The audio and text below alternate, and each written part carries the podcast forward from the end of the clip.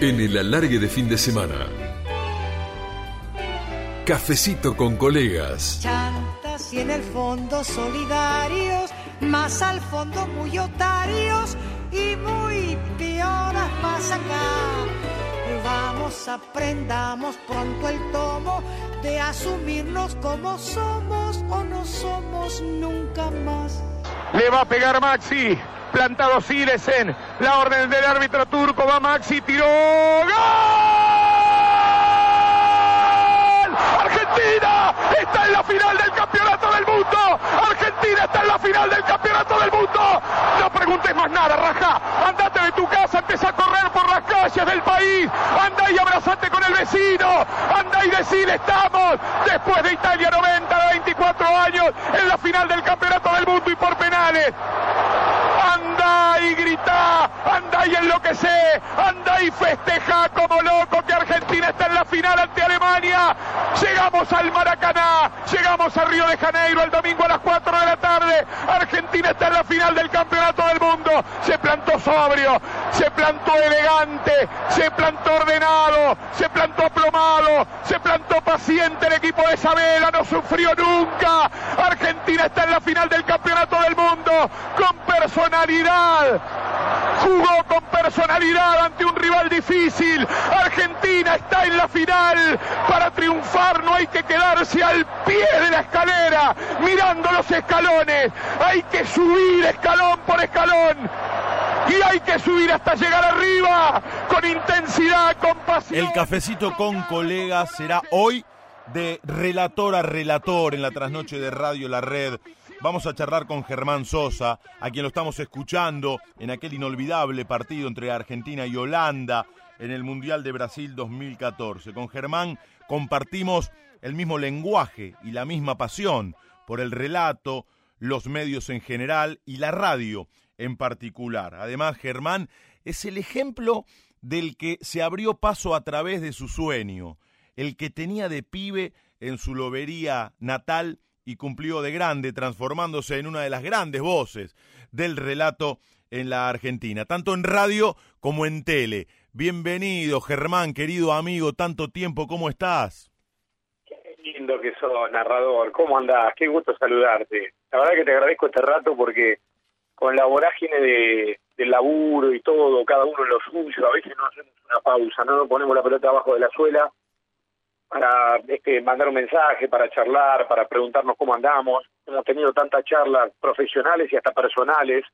Hemos compartido muchas cosas y la verdad que gracias a vos podamos estar este, charlando esta noche. Qué lindo horario este para la radio, qué belleza. Realmente lo felicito por el programa porque son una compañía extraordinaria. Gracias, Germán. Y este es el horario ideal para tener este tipo de charlas, para recordar, para recorrer para hacer hincapié en distintas cuestiones que tienen que ver, en este caso, Germán, con tu historia, tus pasiones, todo aquello que soñabas de pibito.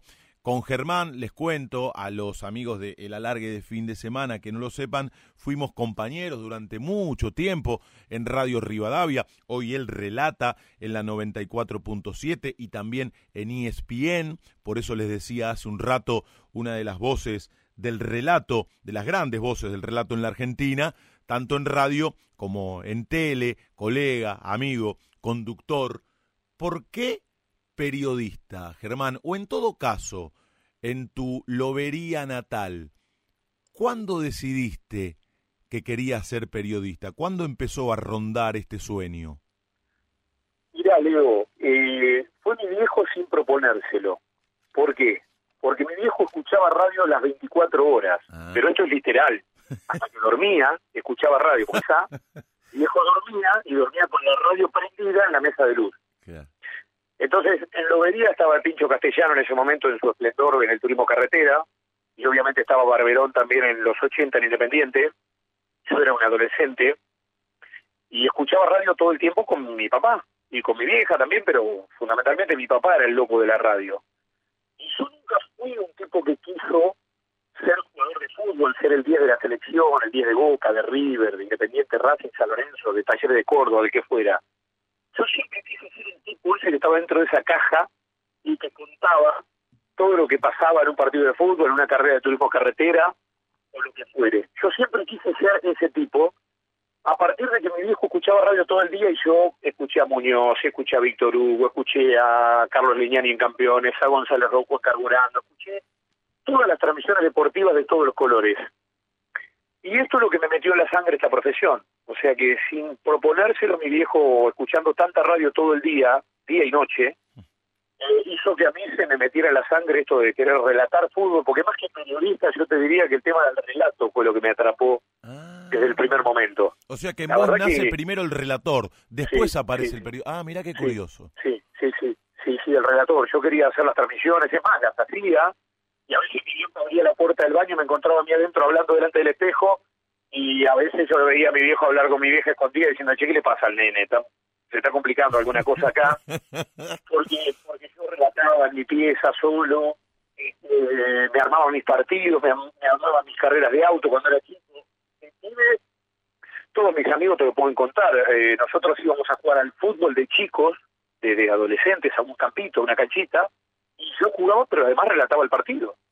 Y en mi casa, en la vereda de mi casa, en la vereda, en una, en una vereda plana, se hacían, dibujábamos con tiza un circuito, éramos re chiquitos, pibes, este, y, y hacíamos carreras de auto, ¿viste? Cuando rellenabas el auto con masilla, lo hacías pesado para correr. Y le ponías la cucharita. Exactamente. Bueno, hacíamos eso y cada y yo relataba las carreras y cada amigo mío corríamos entre nosotros y cada amigo que estaba por ganar hacíamos la pausa porque yo tenía que venir a relatar el final de la carrera este de- del amigo que ganara y o fuese yo fuese cualquiera entonces esto fue este, desde, desde muy muy pichón como creo que nos pasa a todos porque yo creo que hay una dosis de locura eh, imposible de que no exista en el caso de, de aquellos que abrazamos un poco esta profesión. Así empezó todo. Yo de adolescente me di cuenta que quería hacer eso. Y bueno, nada, después aposté y empecé a caminar atrás de ese sueño que, en definitiva, eh, se terminó haciendo realidad, ¿no? En tu caso no aplica lo del futbolista frustrado, claro está. No, no, Claro no, está. lo más mínimo. De No, pibe no. tenías muy claro lo que querías ser de grande. ¿Y cómo empieza la historia? ¿Cuál fue tu primer laburo? ¿Qué expectativas pudiste concretar en Lobería? ¿Cómo fue después el paso a las grandes ligas? Pero comencemos desde el inicio. Y mira, eh, en Lobería había una radio de FM, había algunas, pero había una en particular de, alguien conocido mi viejo, Héctor Luis Abailini, que era el dueño de Radio FM San Martín, estaba en el 99.5, entonces mi viejo, sabiendo de esta inquietud mía, yo era un pibito, este, habló con él para ver si había alguna posibilidad de empezar a hacer algo ahí. Era una radio que era portable, donde vos este, en te hacían poner, o vos te adherías, digamos, a la radio y te ponían el parlante en tu casa para que vos puedas escuchar una especie de radio cable, era así. Después pasó a ser FM. Eh, y bueno, nada, así empecé porque me, me conectó mi viejo y me dieron un lugarcito. Empecé a hacer lo que se llama flashes deportivos en ese momento, hacer salidas en la programación. Y bueno, después me fui afirmando porque, a ver, el tono, yo todo eso ya lo tenía, porque escuchar tanta radio eh, me ayudó a, sin hacer absolutamente nada, saber qué tono tenía que utilizar para salir al aire. Eh, y empecé a hacer flashes y después empecé a hacer un micro de 15 minutos y después un programita de media hora de deportes y después de una hora y después llegó a ser de dos horas y ya se consolidó y empezamos a hacer transmisiones de fútbol eh, y, y, después este, se dio la chance, como los equipos de Lobería jugaban, jugaban en la Liga de Necochea, se dio la chance de empezar a trabajar también en el EU13 Radio Necochea y, y, y con gente de Necochea como Juan Alberto Poteca, Mario Raúl, eh, Santiago Veiga, hijo de Bernardino Veiga, hermano de Gustavo, Mira. Eh, que está en Necochea, bueno, con ellos también trabajando, y bueno, después me estiré a Mar del Plata con la campaña de Alvarado, en la época del Colorado Erezuma, en la época del torneo argentino, cuando se jugaba el torneo argentino. Y bueno, a ver, me dio la posibilidad de estudiar eh, periodismo deportivo en Buenos Aires, eh, acá en, en, Ciudad Autónoma de Buenos Aires.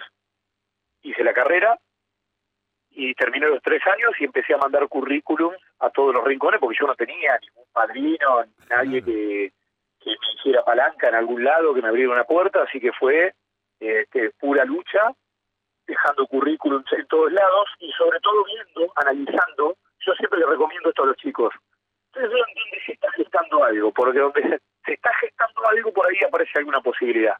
Y en ese momento Cherky Diallo llegaba a Radio Rivadavia en diciembre eh, del 94, estamos hablando, eh, y se llegaba como conductor de la Laboral Deportiva, y yo justo en ese momento me recibí, así que mandé un currículum, y bueno, y un día sonó el teléfono en mi casa en Lobería, y yo estaba acá en Buenos Aires todavía, me llamó mi vieja, eh, feliz para contarme que me habían llamado, que tenía una reunión a tal hora en Radio Rivadavia, así que fui, me reuní. ¿Y quién te llamó?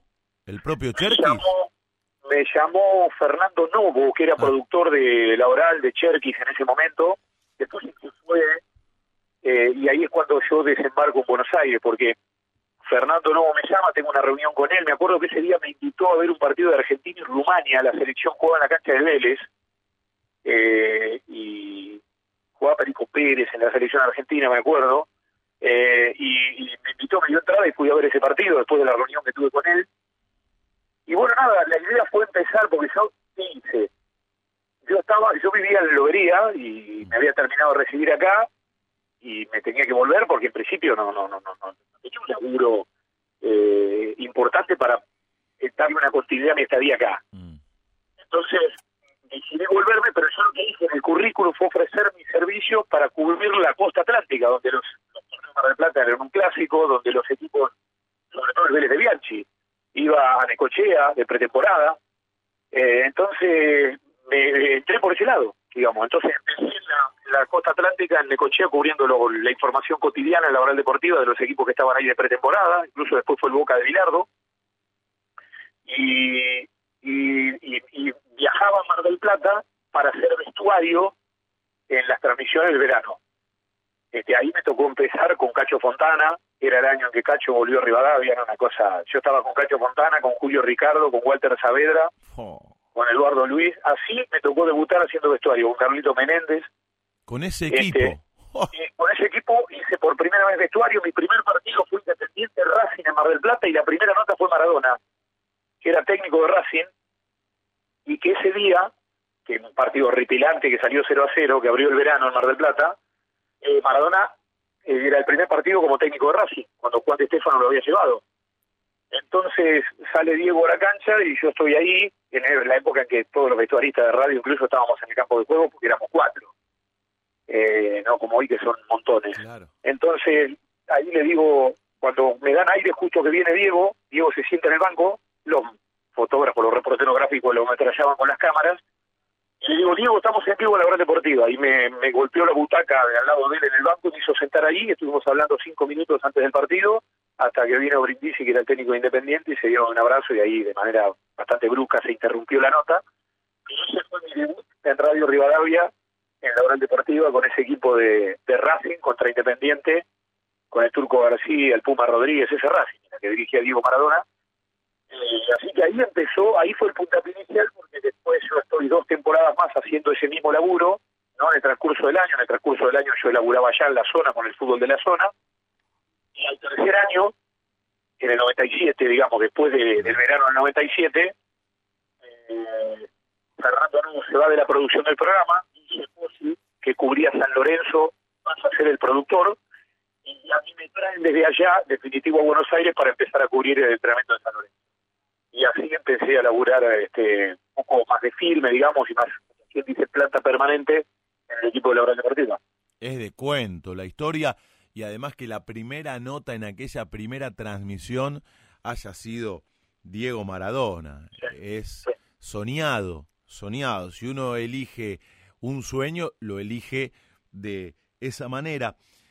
Y de chiquito escuchabas a todos, pero vos querías ser como alguien en particular o tenías una referencia en particular a partir de lo que nos contaste recién y de todo lo que escuchaba tu papá? Y, mira, la gran referencia fue Víctor Hugo. Mira. Siempre porque yo escuché a Muñoz también, pero yo lo agarré a Muñoz ya gastado, ¿no? Eh, y yo lo agarro a Víctor Hugo en su máximo esplendor. Entonces, a mí ese tipo que utilizaba un vocabulario superior, que le daba a la profesión una jerarquía impresionante, a mí me voló la cabeza. Y además las transmisiones, el hecho de que todos salían sin presentarse y sabía cada uno qué momento tenía para salir al aire. Mm. este, todas esas cuestiones organizativas de transmisiones y todo me parecieron extraordinarias, me, comía todas las previas completas, desde la una, en ese momento había previa de tres, cuatro horas, los partidos eran más tarde y no, era una cosa, a mí me encantó eso, y después cuando empiezo a laburar, me encuentro como relatores como el, Turco Hueve y sobre todo como Walter Saavedra, ¿no? que era con quien, era el relator, digamos, principal de la Oral Deportiva en Rivadavia en la época de Cherky. Y bueno, ahí me parece que hubo una, una influencia muy grande en, mi formación también del estilo de Walter y de también con vocabulario, con, con ritmo, con dinámica en el relato y eso me, digamos me llegó también me, atrapó porque yo sentía que ese relato por más que el partido era malo no me aburría nunca me entendés claro. Este entonces eh, eso fue después de Víctor Hugo que fue el golpe el impacto inicial más como aficionado después en la etapa profesional a mí me pegan fundamentalmente Walter y, Osvaldo no claro qué maestros qué referencias. Y dijiste algo fundamental hace un ratito el vocabulario, porque a nosotros, por suerte, nos escuchan muchos chicos que están estudiando periodismo, muchos que quieren ser relatores, y no es sentarse y empezar a contar una historia que es la que protagonizan 22 tipos en un terreno de juego. Se requiere de una formación, se requiere de una preparación. En tu caso, Germán, lo sé, sos un tipo preparado, formado, todo el tiempo está buscando la innovación en el relato.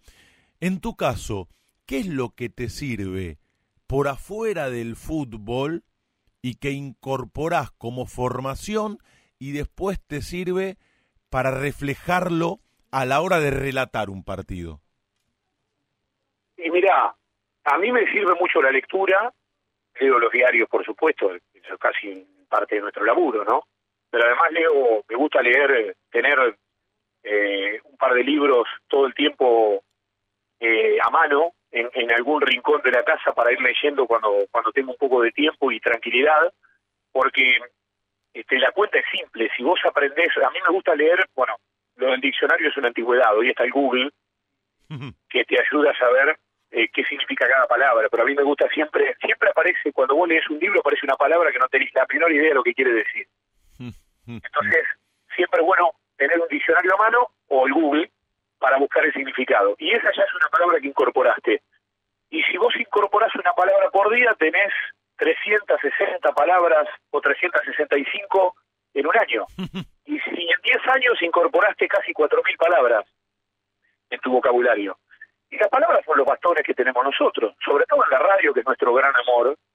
En la televisión la gente está viendo a mí en la tele me gusta darle también al relato algún ritmo, alguna palabra, alguna, por más que no sea un exceso la descripción, pero me gusta, algo me gusta poner, porque primero porque tengo el, sello de la radio en la sangre, y segundo porque el otro relato así tan, parece una cosa muy muy básica nombrar el, jugador y nada más, sino no aportarle nada más a la transmisión. Este, me gusta mucho más enriquecerla con algo más, con alguna de estas cosas, pero digo, eh, las palabras son los bastones que nos sostienen. O sea, en la radio nosotros somos los ojos de la gente. Vos tenés que escribir.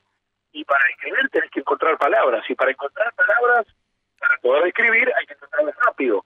Y para encontrarlas rápido, hay que tener un, vocabulario que te permita eh, apelar a tres o cuatro opciones para no repetir palabras cuando estamos hablando de una misma cosa.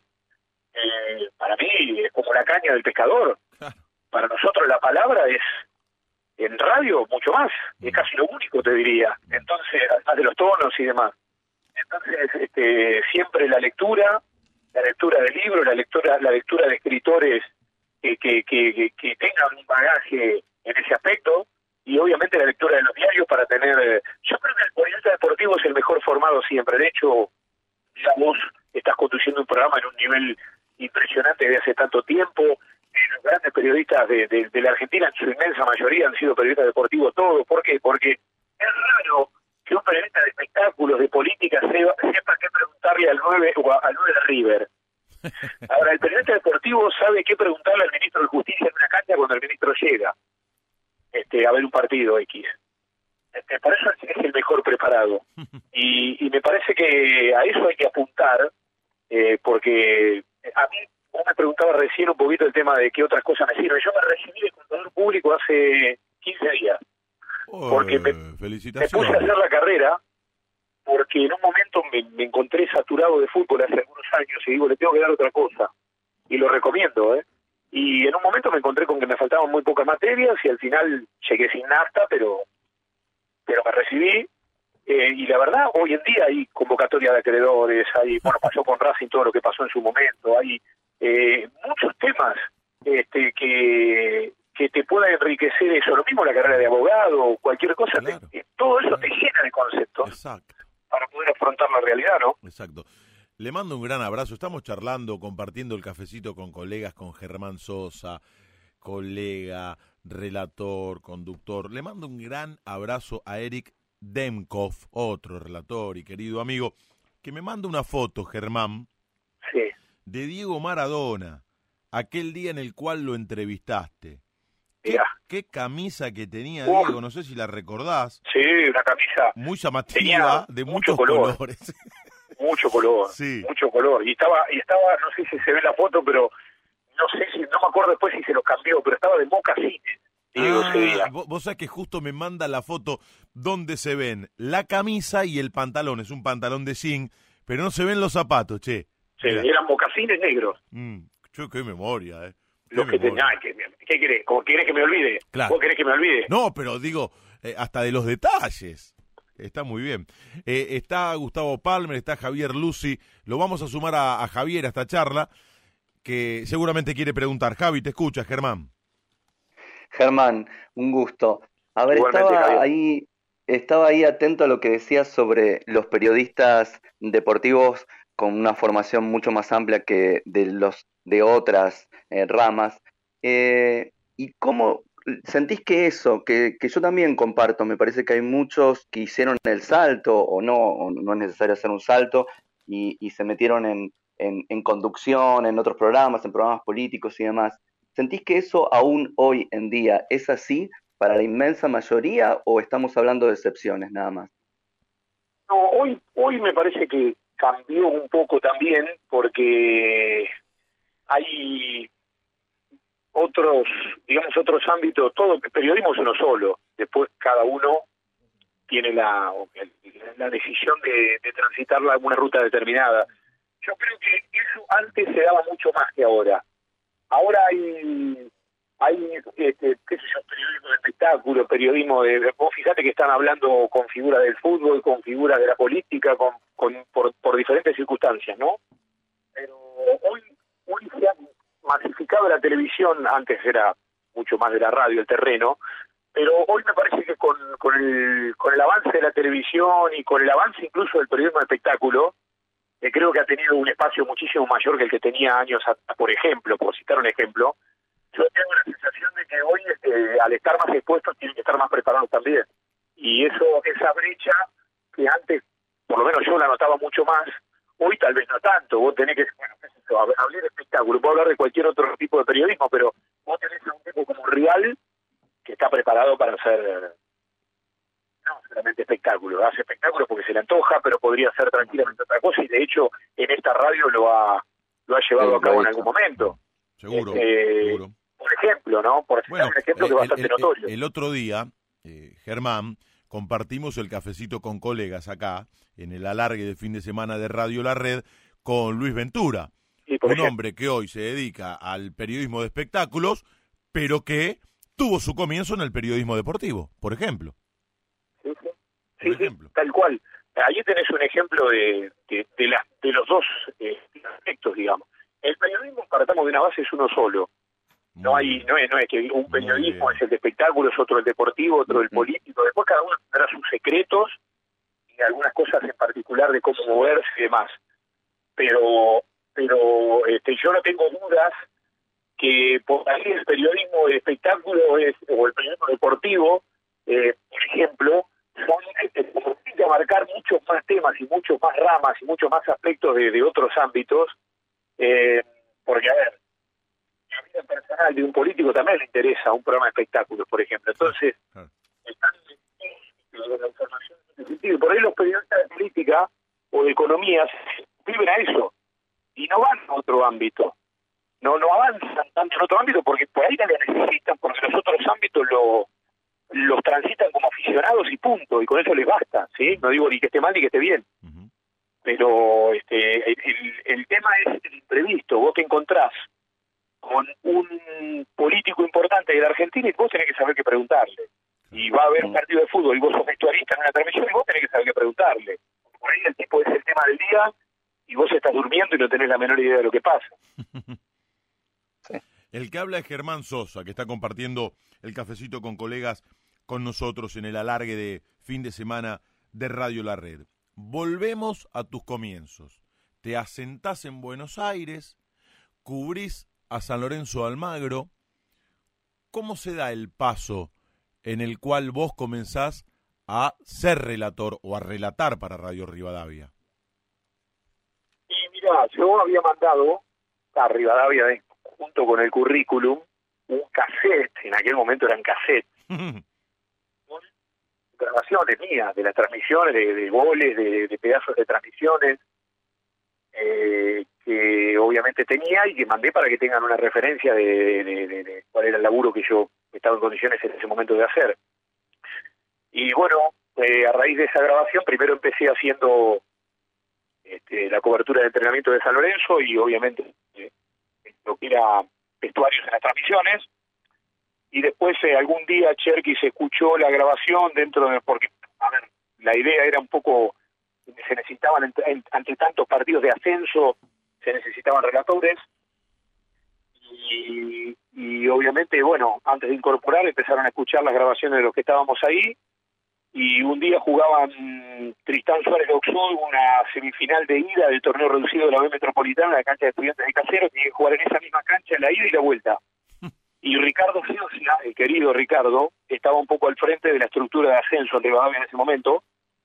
Eh, y, y, bueno, y esa fue con él como comentarista, con Ricardo Fiosia como comentarista, mis primeras transmisiones, mis primeras dos transmisiones, esa ida y esa vuelta en la B Metropolitana luego, como la cosa salió más o menos bien, Cherky me dijo, bueno, vamos, a relatar Independiente en Primera División y viajé a Salta con Hernán Piroda para hacer gimnasia y tiro Independiente. Pero para, para, para, para, para, ahora seguimos con Independiente y con aquel partido.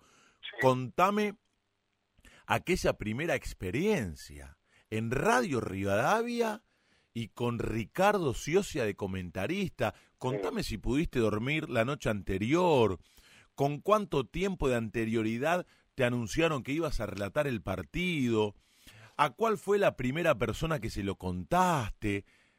Contanos eso, que es maravilloso para un relator. Sí, mira, yo la, primera que supo fue mi vieja, porque llamé, me atendió ella en Lobería cuando, cuando llamé para avisar. Eh, y bueno, después se enteraron todos, pero eh, ellos fueron los primeros, mis viejos fueron los primeros que se enteraron, pero yo me enteré dos días antes. Y la verdad que sí, mira, te soy sincero, por un lado yo sentía el cosquilleo y los nervios porque me estaba jugando algunas cosas, es decir, si a mí las cosas me salían mal, mm. eh, probablemente no iba a tener la posibilidad de transitar el camino que transité. Igual Cherkis en aquel momento me habló, me acuerdo. ¿Cherkis te lo este, anunció? Cherkis sí, y, eh, Fernando Novo y Enrique Saco también. Ah, mira. Eh, y y, me habló en aquel momento y me dijo, no te vas a jugar nada en esta transmisión, trabaja tranquilo, yo no voy a evaluar a nadie por una sola transmisión, entonces eso me dio un poco de tranquilidad. Pero te soy sincero, yo no estaba nervioso. O sea, lo que pasa es que la radio ha sido mi gran amor. ¿Me entendés? Y mi ámbito, una cabina, un micrófono. Yo ya tenía muchos partidos relatados en Lobería, en, Necochea, en Mar del Plata. Es decir, no era la primera vez que relataba. Claro. Entonces, lo que cambiaba era el, alcance del trabajo, pero el trabajo en principio tenía que ser más o menos el mismo que yo hacía siempre, entonces no me sentí honestamente tan nervioso. Sí, por supuesto, con el cosquilleo de la responsabilidad enorme que significaba estar en Rivadavia, estar con Ricardo Fiosi, estar con Cherky, con Enrique Saco, con, todos los integrantes del equipo. Y bueno, y, en aquel momento, nada, salió la transmisión en la premia, la sacaron a mi vieja al aire, me la cruzaron al aire. No. Sí, sí, te juro, sí, sí, sí. Sí, me, cruzaron al aire con mi vieja, este, y bueno, no sé, fue un gesto de, Ricardo y de toda la gente del ascenso, ahí con el polaco, Caín, Néstor Centra, todo. Y la verdad que fue, me, hice fuerza para no quebrarme, pero este fue emocionante porque en, esos puntos, digamos, es cuando uno empieza a mirar para atrás y ve todo el esfuerzo, todo el camino recorrido, todos los, sinsabores, todas las cosas que fueron sucediendo con el tiempo y que de pronto encuentran un, momento en el cual uno, uno redondea grita el gol, digamos. Claro. Este, redondea la jugada. Qué bueno. Así que fue esa primera transmisión y, y la disfruté muchísimo más allá de, de, ese cosquilleo que te insisto era inevitable, ¿no? Eso, eso no puede dejar de pasar. Después de esas dos primeras transmisiones, aprobaste, nos decías, y te fuiste con Independiente. Relataste Independiente. A, falta. Jugaban Gimnasia y Tiro Independiente. Gimnasia y Tiro de Pedro Guibergui, ¿te acordás? Ese, sí. Claro. tiro, buen equipo. Eh, y jugaba Independiente en Salta y empataron 2 a 2, dos goles de Panchito Guerrero para Independiente y ese fue mi, mi eh, con Hernán Diroda de comentarista viajé, que en ese momento también estaba en Rivadavia, este, para hacer ese que fue mi primer partido de, primera división. Digamos, fue lo, primero que relaté de la máxima categoría del fútbol argentino. Lo sumamos a este cafecito con colegas, con Germán Sosa, al señor de la noche, a Gustavo Palmer. Eh, ¿Cómo andás, Germán? Un gusto hablar contigo. ¿Todo bien? Igualmente, Gustavo. El primer partido que relataste en tu vida, el primer, ¿cuál fue? ¿Te acordás? El primer partido que relaté en mi vida fue un partido que se jugó en Lobería, un torneo de verano que organizó el club Jorge Newbery de Lobería y tiramos 15 cuadras de cable para poder emitir desde la cancha hasta la radio. Eh, y fue un partido que jugó Jorge Newbery de Lobería con Boca Unido de Balcarce, porque jugaban dos equipos de Balcarce, dos equipos de Lobería, dos equipos de Necochea y dos equipos de Tandil. Era una especie de octogonal de verano que se organizó.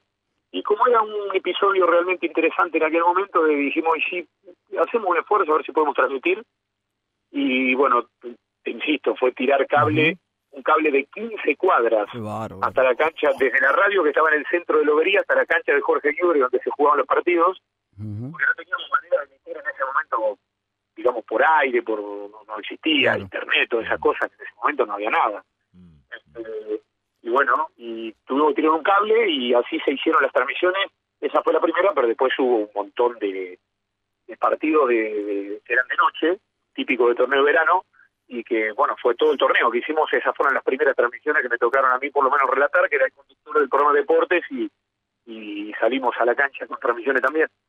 Nos está escuchando una compañera tuya de la 94.7, le mandamos un beso muy grande a Fernanda Bonel, qué voz que tiene Fernanda. ¿eh? No es que se las quiero sacar, pero qué buena locutora que sería para esta radio, ¿eh? para la red. Un, un personaje, Fer, un personaje, Fernanda este, que es una mixtura entre locutor y periodista deportiva. Entonces nosotros en el programa muchas veces le no solamente se interviene con alguna pregunta que está vinculada a la realidad, sino que además mete alguna pregunta rara para cerrar la entrevista. Le pregunta al tipo, no sé, que yo cualquiera, ¿eh? dice que esté al aire, le pregunta, si te saca la lotería ahora, ¿qué es lo primero que haces? Por ejemplo. Y a veces nos sorprende a los muchachos al aire. No, pero además tiene una vocación. Bueno, de hecho está escuchando radio hasta ahora refleja un poco su vocación y su amor por el medio. Y hay tanta gente que deambula por el medio y no tiene amor por lo que hace. Por eso vale la pena destacar a alguien como Fernanda que nos está escuchando y aprovechamos para saludarla. Estamos charlando con Germán Sosa. Germán, ¿en algún momento tuviste que laburar de otra cosa, de pibe, cuando viniste a vivir a Buenos Aires, cuando estudiaste periodismo? o siempre laburaste de periodista? Eh, mirá, prácticamente laburé de periodista siempre, pero solamente en un momento, un verano, eh, por dos meses nada más, porque estaba haciendo la suplencia de alguien que se iba de vacaciones, laburé en un escritorio de cereales. Lobería, Campo, imagínate que eso abunda. Y laburé ahí haciendo algunas cosas en un escritorio de cereales, fueron dos meses nada más, ya de antemano se sabía que era por ese lapso pero es lo único que hice eh, fuera de lo que es el periodismo y el relato. Después siempre hice esto, no, no, no me dediqué nunca a otra cosa, no tuve la necesidad por suerte, ¿no? Mm. En un rato te voy a pedir, te lo digo ahora, con tiempo, como para no sorprenderte, sorprenderte y que lo vayas pensando, te voy a pedir que armes el equipo, el mejor equipo de todos los tiempos, para transmitir fútbol por radio. En un rato. Relator, comentarista, dos campos de juego, un locutor comercial y un informativista. Enseguida. Márcame las diferencias en voz, en voz, para relatar fútbol por radio y por TV. Es casi como un aula virtual esta charla porque, repito, hay muchos estudiantes de periodismo que nos están escuchando, muchos chicos que hacen el curso de relato deportivo. ¿Cuáles son las diferencias? Incluso te lo pregunto a la hora de preparar una transmisión por radio y otra por TV. Eh, mira, para mí, eh, para otros por ahí seguro estoy. Para otros relatores que, también están en, los dos ámbitos, las diferencias son mucho mayores. Para cualquiera. Para mí hay diferencias, pero en menor medida que el resto, porque a mí en la tele me gusta también darle, como te contaba antes, un ritmo, una dinámica, un juego con los tonos, eh, y que no sea tan este tan relajado, digamos, como a veces se da el relato en televisión, que eh, soy sincero, a mí cuando el partido es malo y, hay, sin dar ningún nombre ni nada, pero hay un relato que por ahí es tranqui y demás, te digo a mí, pero esto es un tema mío, es, esto es subjetivo, cada uno opina, eh, a mí me aburre, me dan ganas de cambiar y poner una película. Entonces, yo necesito, soy un bicharraco que creció en el relato de radio fundamentalmente, yo necesito que el relato, es más, yo me remito a la época en la cual bajaban el volumen de la tele y ponían el relato de radio. Claro. Bueno, mi viejo hacía eso también. Mucho más vibrante, mucho más emocionante. Entonces, haciendo una especie de remembranza de aquello, yo siempre prefiero darle al relato de televisión también algo más. Un jueguito con los tonos, un jueguito con con este con, con más palabras, no con este con mencionar simplemente un jugador y punto y ya está y con eso cumpliste, porque es cierto que la televisión está mostrando mm. y, y, la mayoría te dice, pero escúchame, lo estamos viendo. Te, iba a preguntar eso. Te iba a preguntar eso. Entonces, ¿para qué grito el gol? Si también lo estás viendo. ¿Nunca apareció algún productor que te dijera eso? No, alguna vez, la primera vez me dijeron, eh, más tranqui, qué sé yo, y yo no le di mucha bola y hice lo mío. si te gusta bien, si no pone otro. Está bien Pero eso, ¿eh? la manera, la manera de laburar que yo tengo es esta y es como a mí me, me gusta y la verdad que, a ver, hasta ahora por lo menos nadie nadie me dijo lo contrario y es una manera también de distinguirse mm. y salir un poco de la manada. No, y mal no te eh. está y mal no te está yendo por otra parte, digo.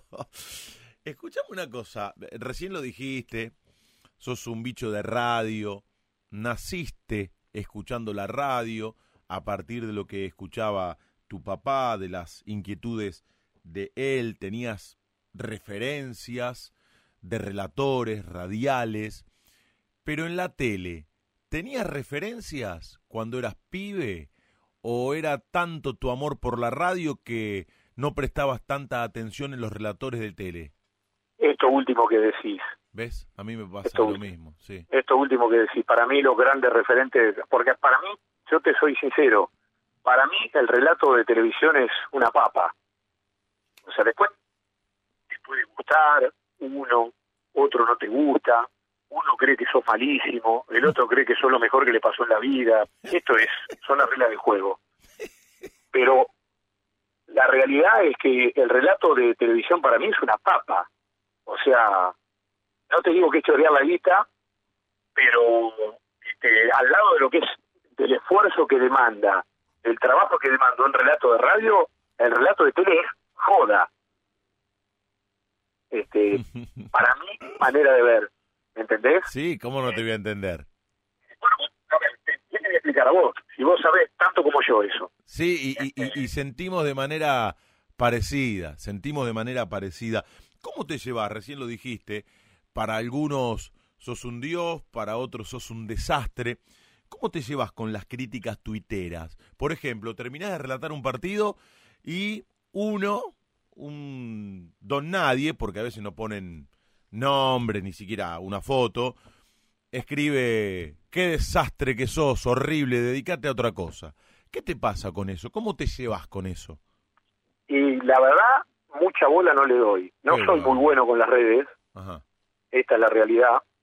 La realidad es que no soy muy bueno con las redes. Eh, la cuenta de Twitter me la abrieron en su momento, hace unos años bien. Después este, me, sumé con, con Facebook y con Instagram, que bueno, son cosas que iban un poco de la mano y, y requerían por el laburo de uno de tener algo ahí dando vueltas, pero la verdad que hago muy poco para que alguien se entusiasme conseguirme a mí en una cuenta de una red social, sinceramente. Pero no, no a ver, ¿sabes? Yo tengo una cosa, lo que me molesta es lo siguiente.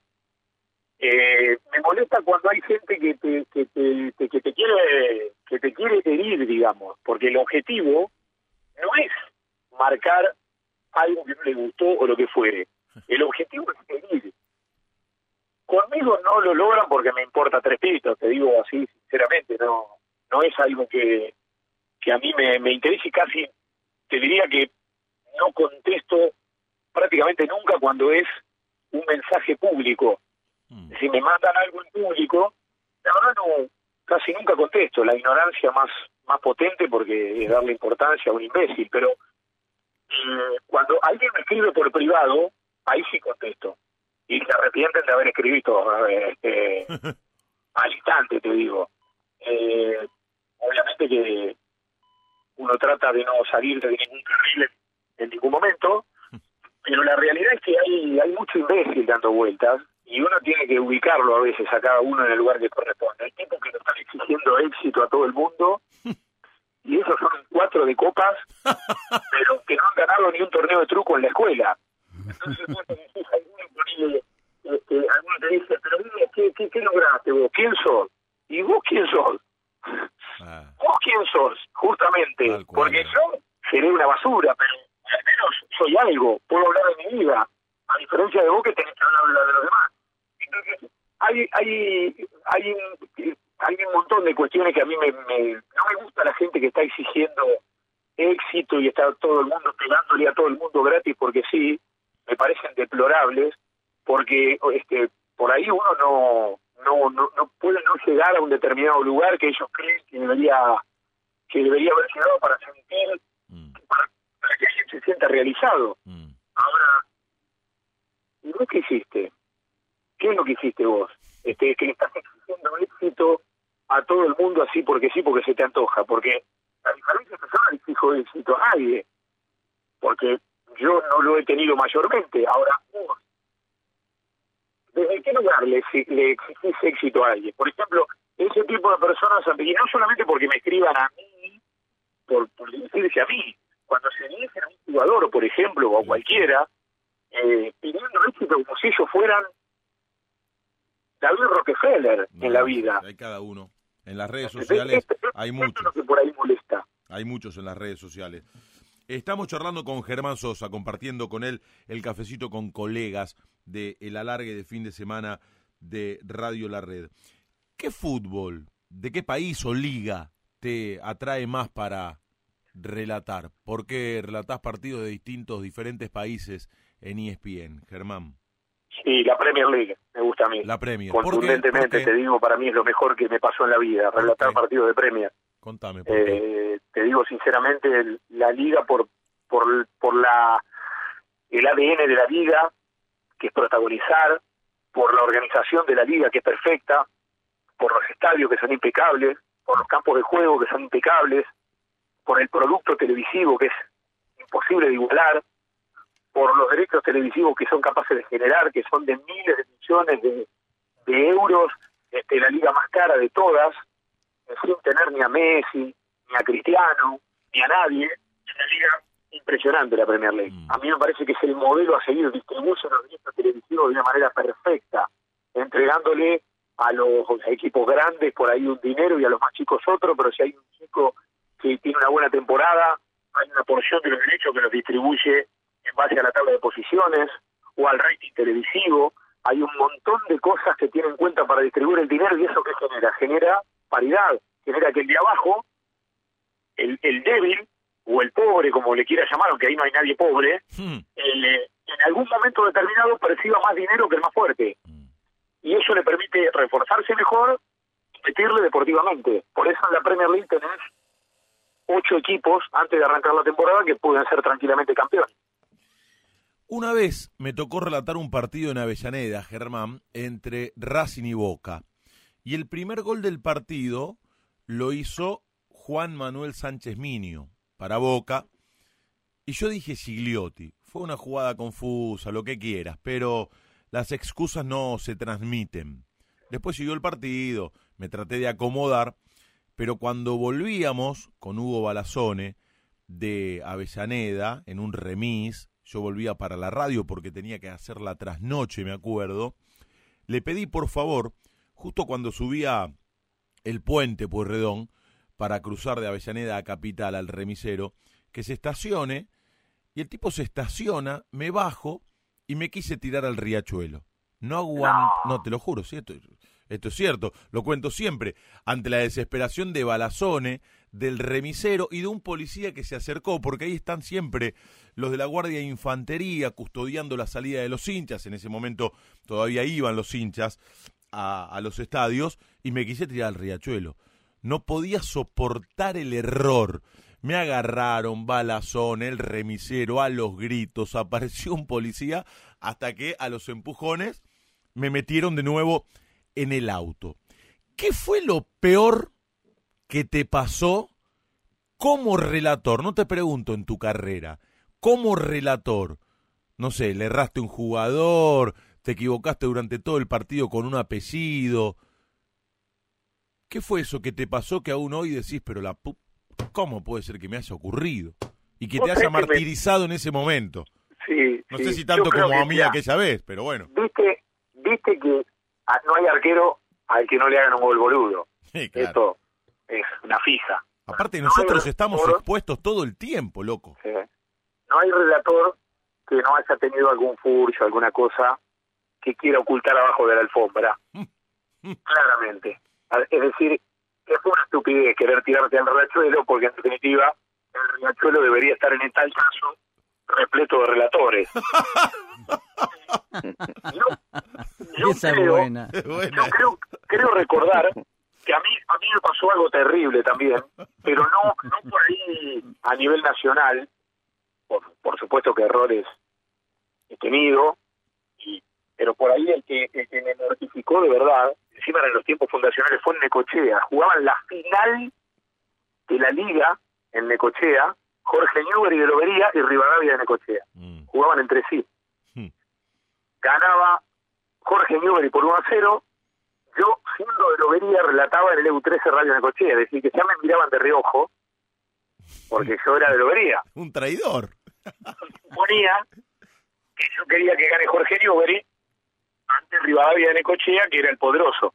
En ese Jorge Newbery jugaba Alejandro Barberón, que este, ya se había retirado de, la carrera profesional, era técnico de Jorge Newbery y, en ese momento se puso los cortos también y fue futbolista del equipo, fueron los últimos movimientos de, quien fuera campeón de todo con Independiente junto a Bochini y demás. La Porota. Bueno, la Porota, exactamente.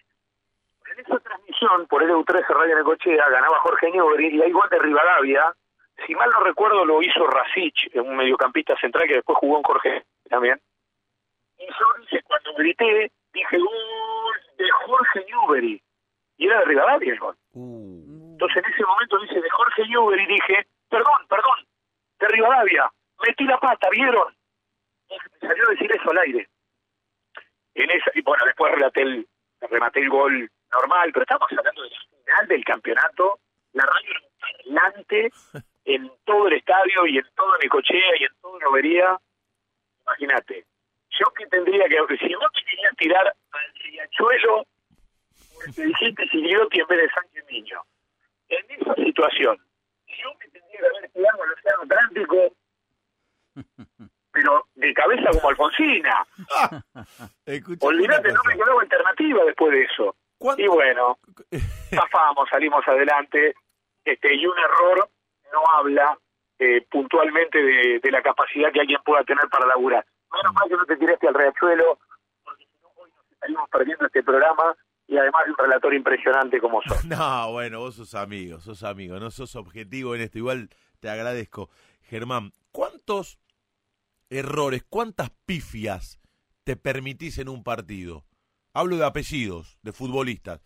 Viste que uno muchas veces se da cuenta cuando se equivoca y está lanzado en velocidad o tiene un apellido y tal vez te das cuenta de que no es el que vos dijiste que eras. Y a veces hasta ni da para aclararlo.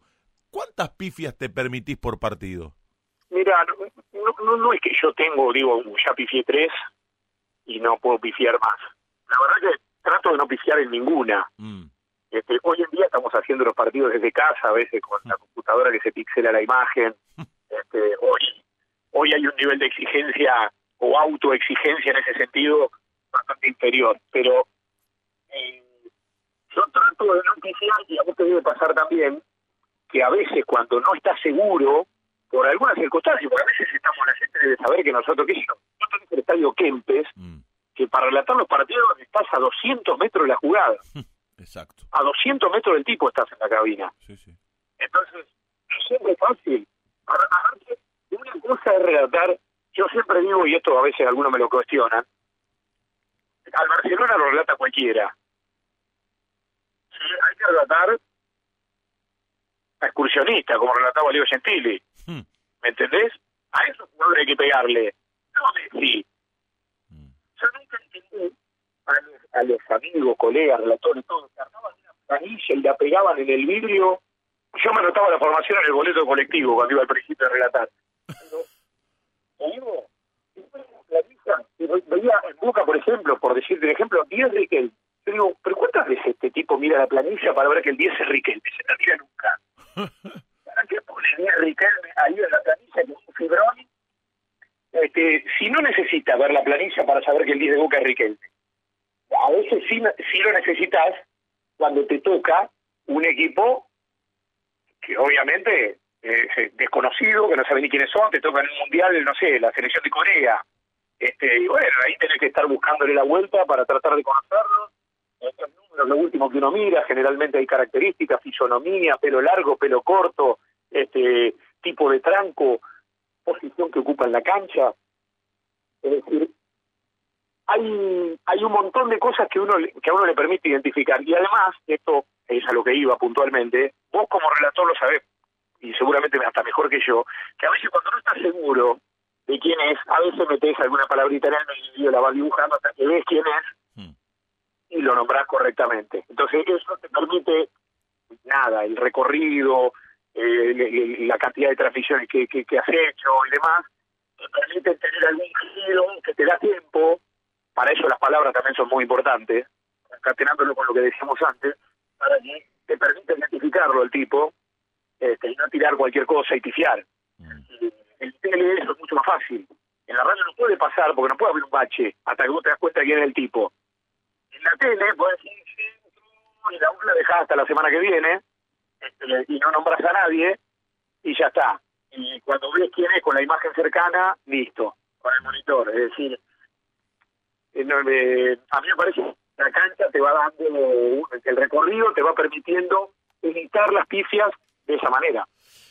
Si bajase un extraterrestre a la Tierra que no te conoce, ¿qué relato tuyo elegirías para que sepa quién es? Para que él sepa quién es Germán Sosa. Alguno, eh, a mí me gusta en momentos cool, me gusta tratar de emocionar, creo que a vos también, eh, y yo elegiría alguno de esos relatos del Mundial de 2014, por ahí, este o, o un relato de cuando Boca gana la Copa Intercontinental contra el Real Madrid en el 2000, que yo era bastante más pichón, obviamente. A ver, detenete ahí, detenete ahí. Nos vamos a retrotraer entonces, ni que estuviera arreglado esto. Imaginariamente, hmm. diciembre, noviembre, fue en noviembre ese partido. Noviembre del 2000, Japón, final intercontinental, Boca, Real Madrid, Germán Sosa. Un regalo de Jeremy en el lateral. Se quedó Matellán. Matellán la mandó ofensiva por el cielo legado. Va Palermo. Va Palermo. El cielo y Palermo. Gol de Palermo. Gol de Boca. Gol de Palermo. ¡Gol!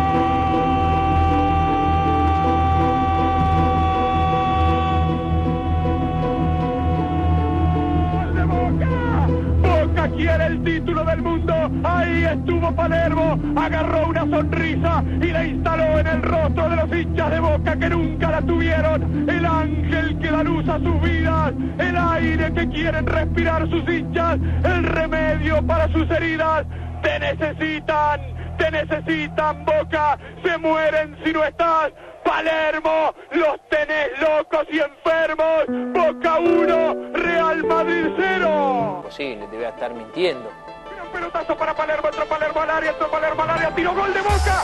Gol de Palermo, gol de Boca. ¡Gol!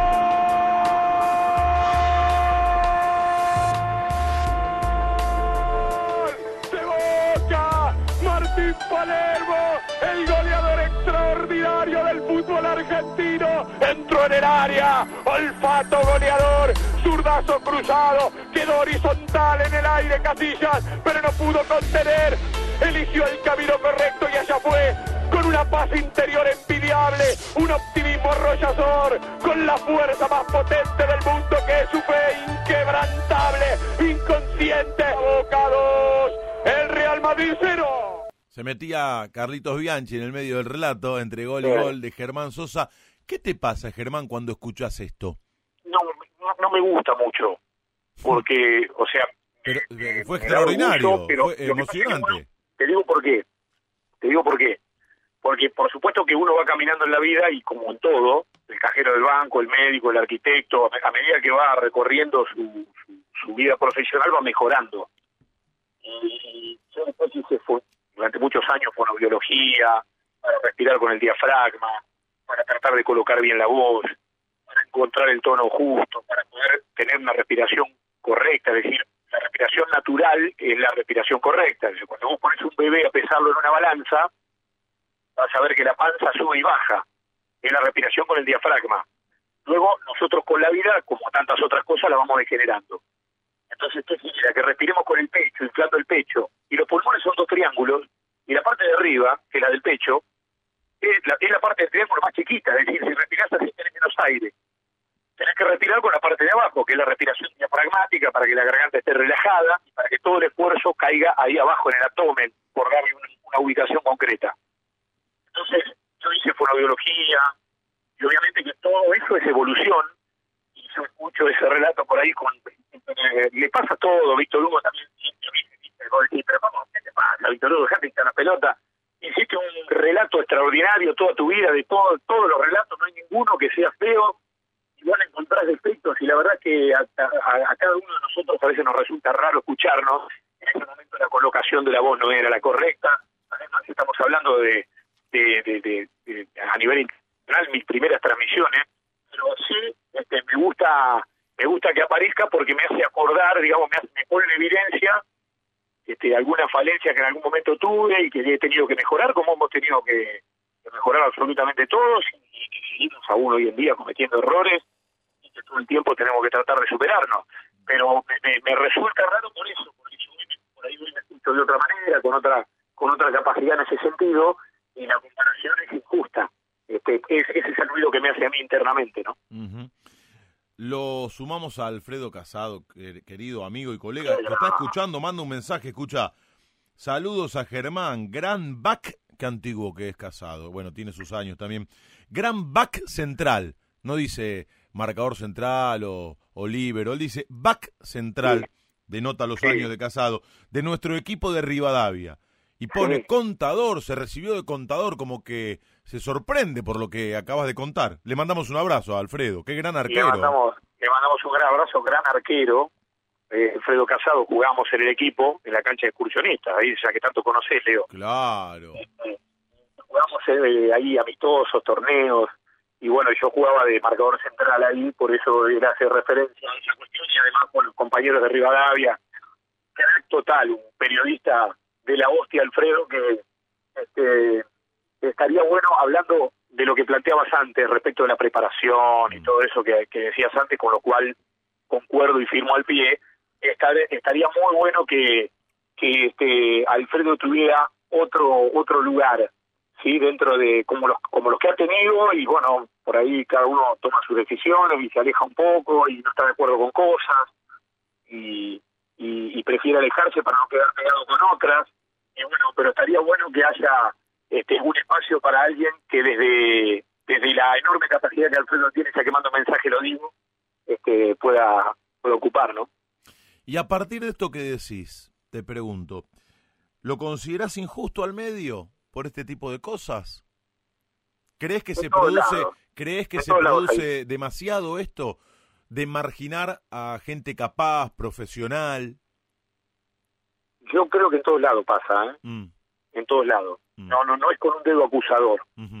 Yo creo que todo el mundo por ahí quiere trabajar con alguien que conoce o con alguien que, que tiene buenas referencias con alguien que es cercano, este, y eso lleva, este, por una cuestión de confianza y, un montón de cosas más. Y eso lleva a veces a la injusticia, a que alguien que es muy capaz pero que no tiene una palanca no pueda estar eh, ocupando un lugar determinado en un medio, en el caso de nuestro laburo, ¿no? Pero creo que pasa en general.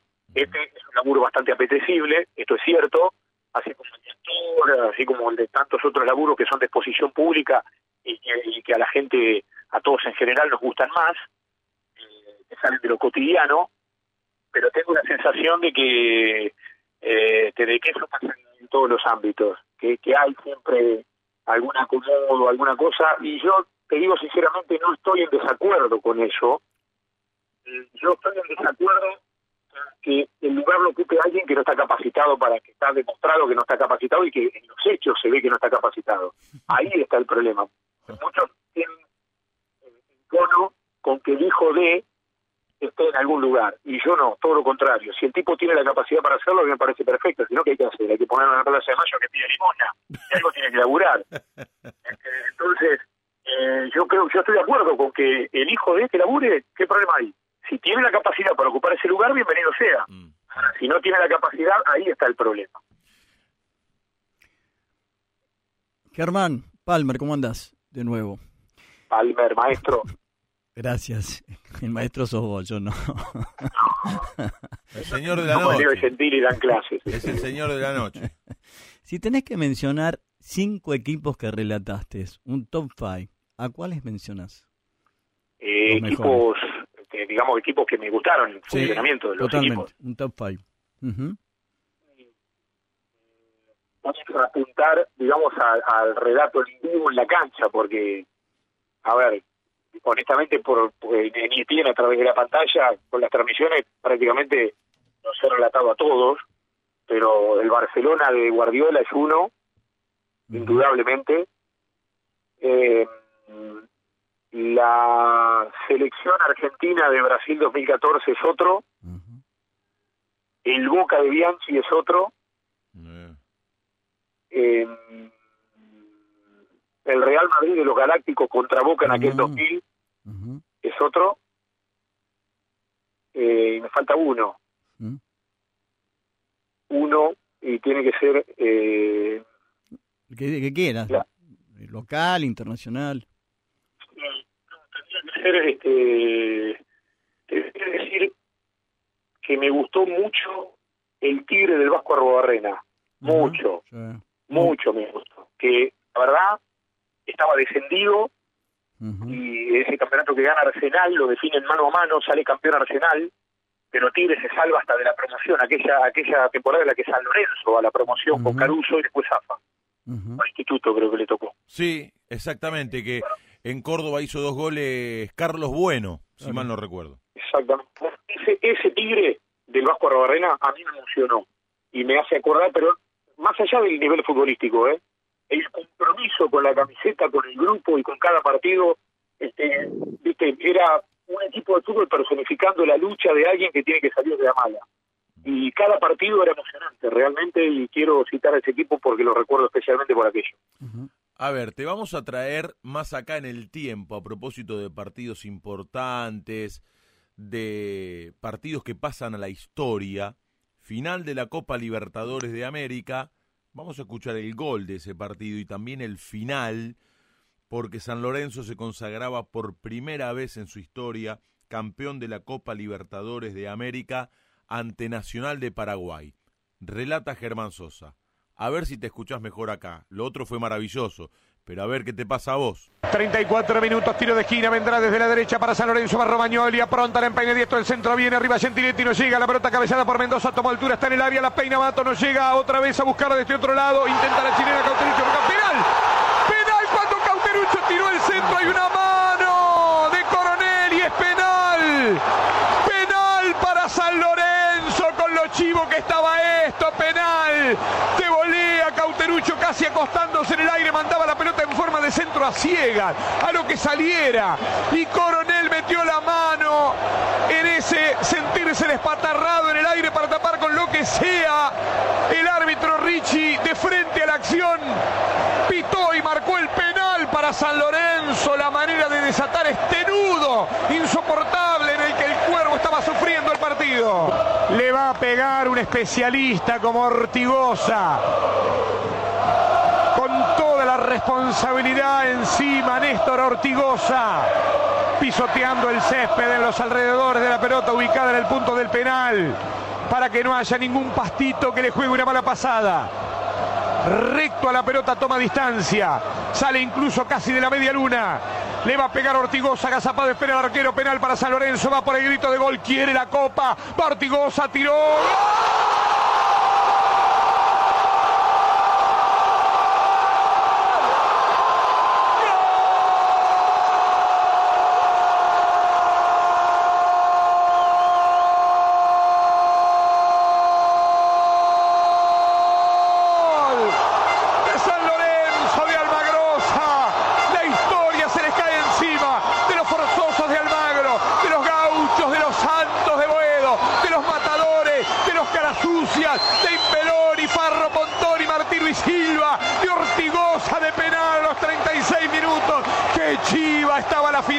Pero que chiva estaba la final. El penal por la mano de Coronel en ese intento de centro despatarrado de Cauterucho.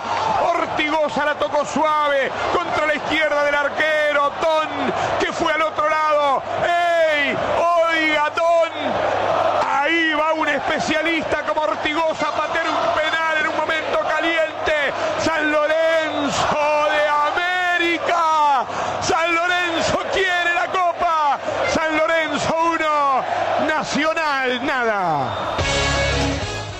está el rulito de Radio Rivadavia en aquel momento. Vos sabés que Víctor Hugo siempre dice que uno tiene la chance, a través de los protagonistas, de pasar la historia. Y vos con estos relatos, Germán, pasaste a la historia porque van a pasar los años y los hinchas de San Lorenzo seguirán escuchando este gol como los de Boca, aquellos de Madrid. Sí, tenés razón, eh, te, asusta un poco eso, hmm. pero hay, hay, a diferencia de lo que pasaba con, con, con Víctor Hugo, que era junto con Muñoz, primero, después prácticamente solo, casi único, este, ahora hay un montón de posibilidades, por suerte, este, muchísimos relatores muy buenos que tienen la chance de, de generar algo en la gente a través de un relato. Es cierto, es el protagonista el que te lleva. Es decir, si no está el logro deportivo, el relato no está. Nadie se acuerda del relato de Argentina eliminado en la primera ronda en Japón y Corea del Sur 2002. Este, tiene que estar el título, tiene que estar la emoción, tiene que estar el logro deportivo, y por supuesto que es eso lo que después termina permitiendo que nosotros que somos los que contamos simplemente eso, encontremos la palabra, busquemos los tonos, lleguemos al corazón de la gente y tratemos de que el relato transite el camino que tenemos que transite. Es decir, hay problemas si vos querés emocionar y hacer reír. Hay problemas si querés hacer reír y haces emocionar. Es decir, no estás logrando lo que buscas. En este caso, el logro deportivo prácticamente te lleva, te arrea para ese lado, te lleva como un viento fuerte y todo fluye mucho más fácil.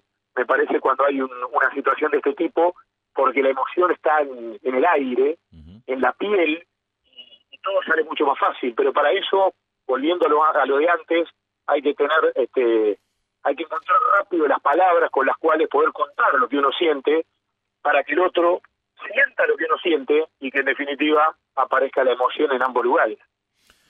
Dame cinco tips para chicos que estudian periodismo y que sueñan con ser relatores.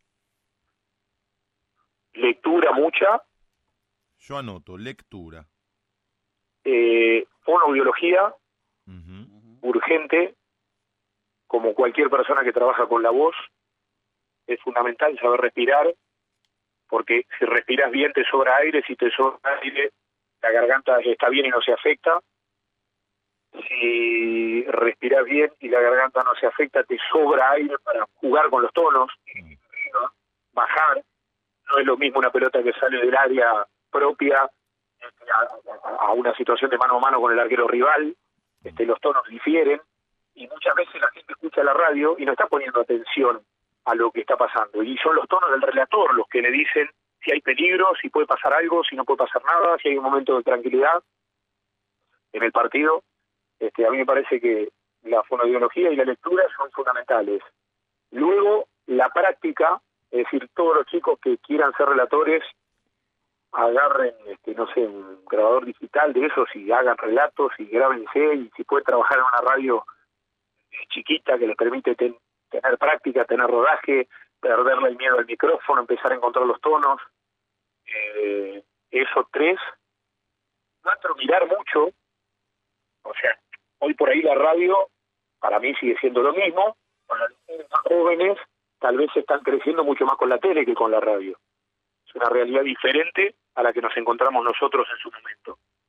Y yo creo que eh, es fundamental mirar y escuchar, eh, escuchar la radio, mirar la tele, lo que fuera, para tratar de ver cómo se hace esto, porque a mí me pasó escuchando radio, yo los tonos de radio, los tonos del relato, todo eso lo incorporé casi naturalmente, porque lo, se me metió en la sangre por escuchar tanta radio.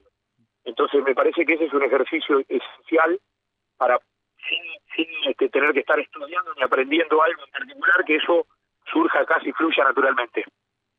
Y nos falta, eh, uno, claro, ahí está. Buscar el propio perfil, porque es lógico y natural que uno se vea influenciado por muchos profesionales que mira, a los cuales admira, pero uno tiene que ser distinto, cada uno tiene que ser uno mismo, y buscar el propio perfil me parece eh, fundamental. Por eso siempre te admiré, Leo, porque si bien vos has admirado a muchos relatores, eh, como yo, como todos los que somos de una generación que hemos crecido con relatores inmensos, que nos han, como dijo Gallardo sobre Maradona, nos han llenado la almohada de sueños, eh, yo creo que vos tenés tu propio perfil, ya este, gentil y de marca registrada, y eso me parece a mí que tiene un valor incalculable. Eh, porque entre un original y una copia me quedo siempre con el original. ¿Para qué voy a copiar la para qué voy a buscar la copia? Mm. Entonces, parece fundamental que cada uno tenga su, su propio perfil, más allá del nivel de influencias que tenga en, en alguien, insisto. Continuamos disfrutando de este cafecito con colegas, con mi amigo Germán Sosa, extraordinario relator. Javi. Germán, a ver, vuelvo para atrás en algo que, comentaste al pasar que tiene que ver con que te recibiste. ¿Cómo fue la decisión de volver a las aulas después de un tiempo, me imagino? ¿Y, te reconocieron los compañeros, algún profesor en algún examen final? Bueno, hubo casos que sí. Eh, me, me, reconocen porque obviamente muchos ven ESPN, ven los partidos. Este, si bien yo laburo mucho en off con los relatos, no tanto en cámara. Este, de todas maneras, cuando abrí la boca, sonaste, digamos. O sea, ahí es donde, donde se complica. Pero yo jamás mencioné algo al respecto, porque yo fui a ser un alumno y no fui a ser un periodista que va a tratar de estudiar algo. Entonces me cuidé bastante, te diría, este, más de la cuenta, para que no, no saltara eso en ningún momento. Este, mm. Fue raro, porque yo me encontré este, saturado en un momento de fútbol y digo, yo necesito meterle a la cabeza otra cosa porque no puedo no puedo este, seguir con, tantos partidos con la pelota únicamente con eso, más allá de eso, la personal que uno tiene, pero necesitaba darle a la cabeza otra cosa y además yo creo que me iba me iba a generar algo positivo que lo que pasó. eh, a ver, yo siempre, a mí siempre me gustaron los números, siempre me gustaron. Entonces rumbié para el lado de económicas por eso. Y después, eh, viendo la carrera de contador, me encontré con que tenía administración, contabilidad, álgebra, matemática, historia económica, historia en general, eh, economía, historia económica también, ¿no? Por supuesto, como lo subrayaba antes. Este, una variedad, un espectro, que no hay ninguna carrera que tenga este, un panorama tan amplio para incorporar conocimientos de distintas ramas. Entonces empecé y me encontré con chicos de 18 años y yo tenía 40 y pico, o sea, mm. una cosa muy rara.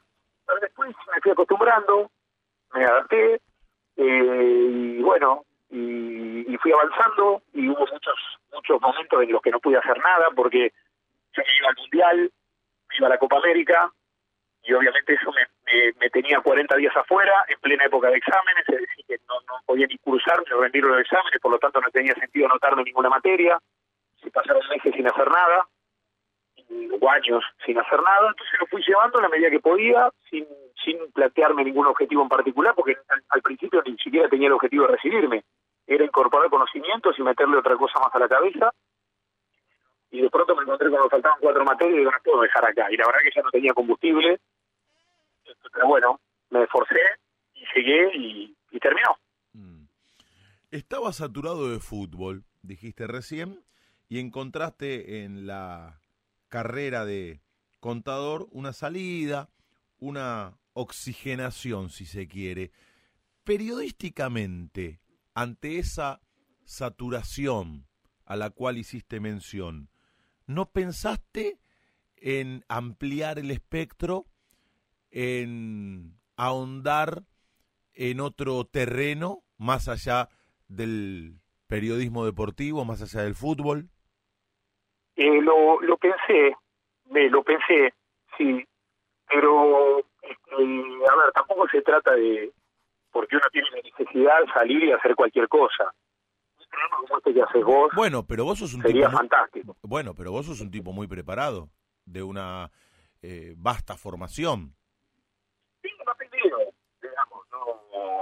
o sea, me siento capacitado si tuviera que hacer alguna alguna cosa, ¿me entendés? De, que no tenga que ver pura y exclusivamente con el fútbol. Mm. Porque además me gusta este hablar con quienes saben sobre cada uno de esos temas y soy de los que piensan que en esos casos uno se, uno se tiene que meter a preguntar y no opinar puntualmente de, de casos uno ve en muchos lugares que opinan de medicina, tipo que no pasaron ni por la puerta de la facultad. O sea, y opina de medicina. Una cosa, cuestionan a los médicos. Una cosa, el tipo que fue y estudió medicina se debe reír en la casa de una manera que no se puede explicar. este Pero bueno, porque esa es nuestra realidad. Yo a un médico le pregunto, no, opino sobre él, porque no sé nada de eso. Entonces, este, sí, por supuesto que hay, me pasó por la cabeza en un determinado momento hacer una cosa distinta, sumarle una cosa distinta, pero la verdad, primero que no no, no me gusta por ahí hacer cualquier cosa porque sí, porque necesito hacerlo y punto. Y me pareció que con esta salida, con empezar a estudiar algo, no es que a mí se me había terminado el amor por el relato ni por el, nada, todo lo contrario, pero sí tenía tantos partidos que yo necesitaba darle a la cabeza otra cosa y por ahí hasta que no tuviera que ver con un medio de comunicación, ¿entendés? Claro, claro. bueno, me pasa. Eh, para ese lado. Sí, sí, sí. Gustavo. Germán, eh, es ejemplificador lo que decís. A mí me pasó algo muy similar porque es muy bueno lo que transmitís, que la cultura es esencial, ¿no es cierto? Yo me recibí de ingeniero agrónomo teniendo 25 años, ¿no es cierto? Pero, o sea, yo me banqué toda la facultad trabajando de noche y quería llegar a la materia eh, 48, cuadragésima octava. Y llegando a la 47, como decías vos, cuando faltaban cuatro, te das cuenta que, que, estás, ¿no es cierto? Y el día que das la última materia, a mí me pasó, pero quiero que lo transmitas, ¿qué sentiste? Porque es una sensación, digamos, eh, mm, para mí excepcional y, grandiosa, y que transmitas esa historia, porque vos tenés obviamente una profesión y haciendo otra profesión, creo que es muy rico a través de la cultura, ¿no? Excelente lo que decís, es así, tal cual. Yo te digo, la sensación fue de un alivio extraordinario, porque le había metido pata en este último cuatrimestre tan particular, sin poder asistir al aula y todo virtual. Eh, y a mí me habían quedado dos materias que eran dos talleres. Eh, a ver, en un momento se cuestionó la carrera en la facultad, ¿por qué? Porque creo que pasa en todas las profesiones esto. Cuando vos salís de la facultad, salís recibido, pero salís más verde que, uh que ir a la práctica, pasa en nuestro laburo también, mucho más todavía, para tratar de escucharte con los secretos, con los problemas y con todas las cosas que hay que saber para ser un, un buen profesional en ese terreno. este No no alcanza solamente con la facultad. La facultad te da el título, la firma, pero después es la práctica lo que te va a hacer un buen o mal profesional. Totalmente. Eh, entonces, eh, se cuestionó eso en la carrera económica y ahora se generaron dos talleres eh, para eso, justamente para preparar en un paso previo a lo que es la salida al mercado laboral a los alumnos. Entonces, también quedaron justo estos dos talleres como, como prueba final de, de, esto. Y hubo que constituir una sociedad, ver qué impuestos paga, ver cómo es el estatuto, cómo se, cómo se hace, por ejemplo, una asociación civil, un club de fútbol, cómo se hace River, cómo se genera de cero un club así, este, cuáles son este, las excepciones impositivas que tiene, bueno, hay, hay un montón de secretos que tienen que ver con, con, con, esto que no vienen al caso. Pero a lo que voy es que a mí me quedaron estos dos talleres y tuve que hacer ocho trabajos prácticos y obviamente después había que defenderlos. La parte de defenderlo, por laburar en un medio de comunicación, me resultó bastante este, llevadera, pero el realizar los trabajos fue desgastante, con muchos temas que uno, se encuentra con dificultades que son las que se va a encontrar en el ámbito profesional. Cuando yo termino de rendir la última materia, que terminé con un 10, mirá lo que te digo, este, porque era un taller de, de actuación del contador en sociedades, eh, me disfracé, me puse una peluca y el lente de colores, y, y, la profesora por fin decía, se reía, no paraban de reírse, y le, yo le dije, voy a hacer el patch Adam de los contadores. Este, bueno, empezaron a reír todos ahí, pero fue muy este muy lindo porque mirá cómo lo tomé yo, o sea, para yendo a tu pregunta, lo, me, agarré una peluca y unos lentes y me puse y me disfracé y sentí que había llegado a la meta de un de un recorrido de años que en algún momento estuve este, por ahí, ¿por qué no? Por el desgaste cerca de abandonar, pero me faltaba tan poquito que digo, no, no puedo dejar acá y haber y haber llegado a la orilla, inaugarme fue realmente este, reconfortante. Recién hablábamos de la formación, de lo que uno escucha para nutrirse, más allá del deporte, del fútbol. ¿Cómo ves al periodismo en la Argentina? ¿En qué momento crees que está el periodismo en nuestro país? ¿Y qué consumís habitualmente? ¿Y qué te resulta creíble? Repito, más allá del fútbol, ¿eh? del periodismo deportivo.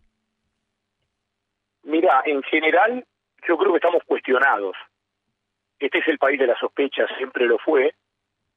Y el periodismo, que era el cuarto poder, mm. ustedes se acuerdan la famosa frase, el cuarto poder. Claro que sí. Este, además de los tres poderes de la República, bueno, el periodismo era el cuarto poder y era el, justiciero, el que estaba del lado de la gente y que obviamente la avivaba en un montón de cosas y que si si no la caminaban era gracias al periodismo, y no sé cuántas cosas más, eso me parece que tiene atrás el tiempo, hoy estamos cuestionados. Pero sácate vos. Te lo pregunto, una vez Apo me dijo, Ale, Apo, me dijo, uno antes que hombre de radio tiene que ser oyente. O antes de hombre de los medios tiene que ser un consumidor de los mismos. Sácate vos del centro de la escena. Te lo pregunto como consumidor de los medios que sos. Ah, ok. Mira, yo le creo al tipo que le pega a uno y lo elogia a ese mismo por otras circunstancias. Mm. Es decir, eh, a ver, ¿cómo me explico? Hoy está de moda, porque a muchos pibes se lo meten en la cabeza, que hay que jugarse. Que hay que jugarse. Mm. y jugarse para ellos significa elegir un lugar y quedarse ahí y no moverse de ese lugar. ¿Correcto? Una, una postura, una idea, lo que fuera. Y yo a eso no le creo, porque eso te lleva a defender lo indefendible por estar en un solo lugar. Yo prefiero, yo le creo a aquel que al político X lo castiga rigurosamente con la crítica por un episodio A y luego a la semana siguiente lo elogia merecidamente por un episodio B. Ese tipo a mí me resulta creíble. No me resulta creíble el tipo que le pega todo el tiempo a la misma persona, elogia todo el tiempo a la misma persona o se hace el boludo y no critica a otra persona con el mismo énfasis, por ejemplo. A mí me gusta la crítica respetuosa. Eh, yo, a mí me gusta, incluso nosotros en el mundo del deporte, siempre tenemos que estar criticando jugadores, y yo siempre critico con rigurosidad cuando tengo que hacerlo, pero me gusta hacerlo como si estuviera criticando a mi hijo por algo, porque eso me va a permitir no cambiar de opinión cuando tenga que hacer una crítica, porque si es el vecino lo mato y si es mi hijo no me parece tan malo. Mm. Entonces, me parece que ese, eso es lo que nosotros tenemos que buscar en el periodismo. Yo le creo como oyente, yendo a lo que, al escenario que planteas, Leo, yo le creo como oyente a aquel tipo que le pega y elogia por igual a una persona en su accionar eh, por diferentes episodios. ¿Le podemos poner nombre y apellido? ¿A qué periodistas les crees?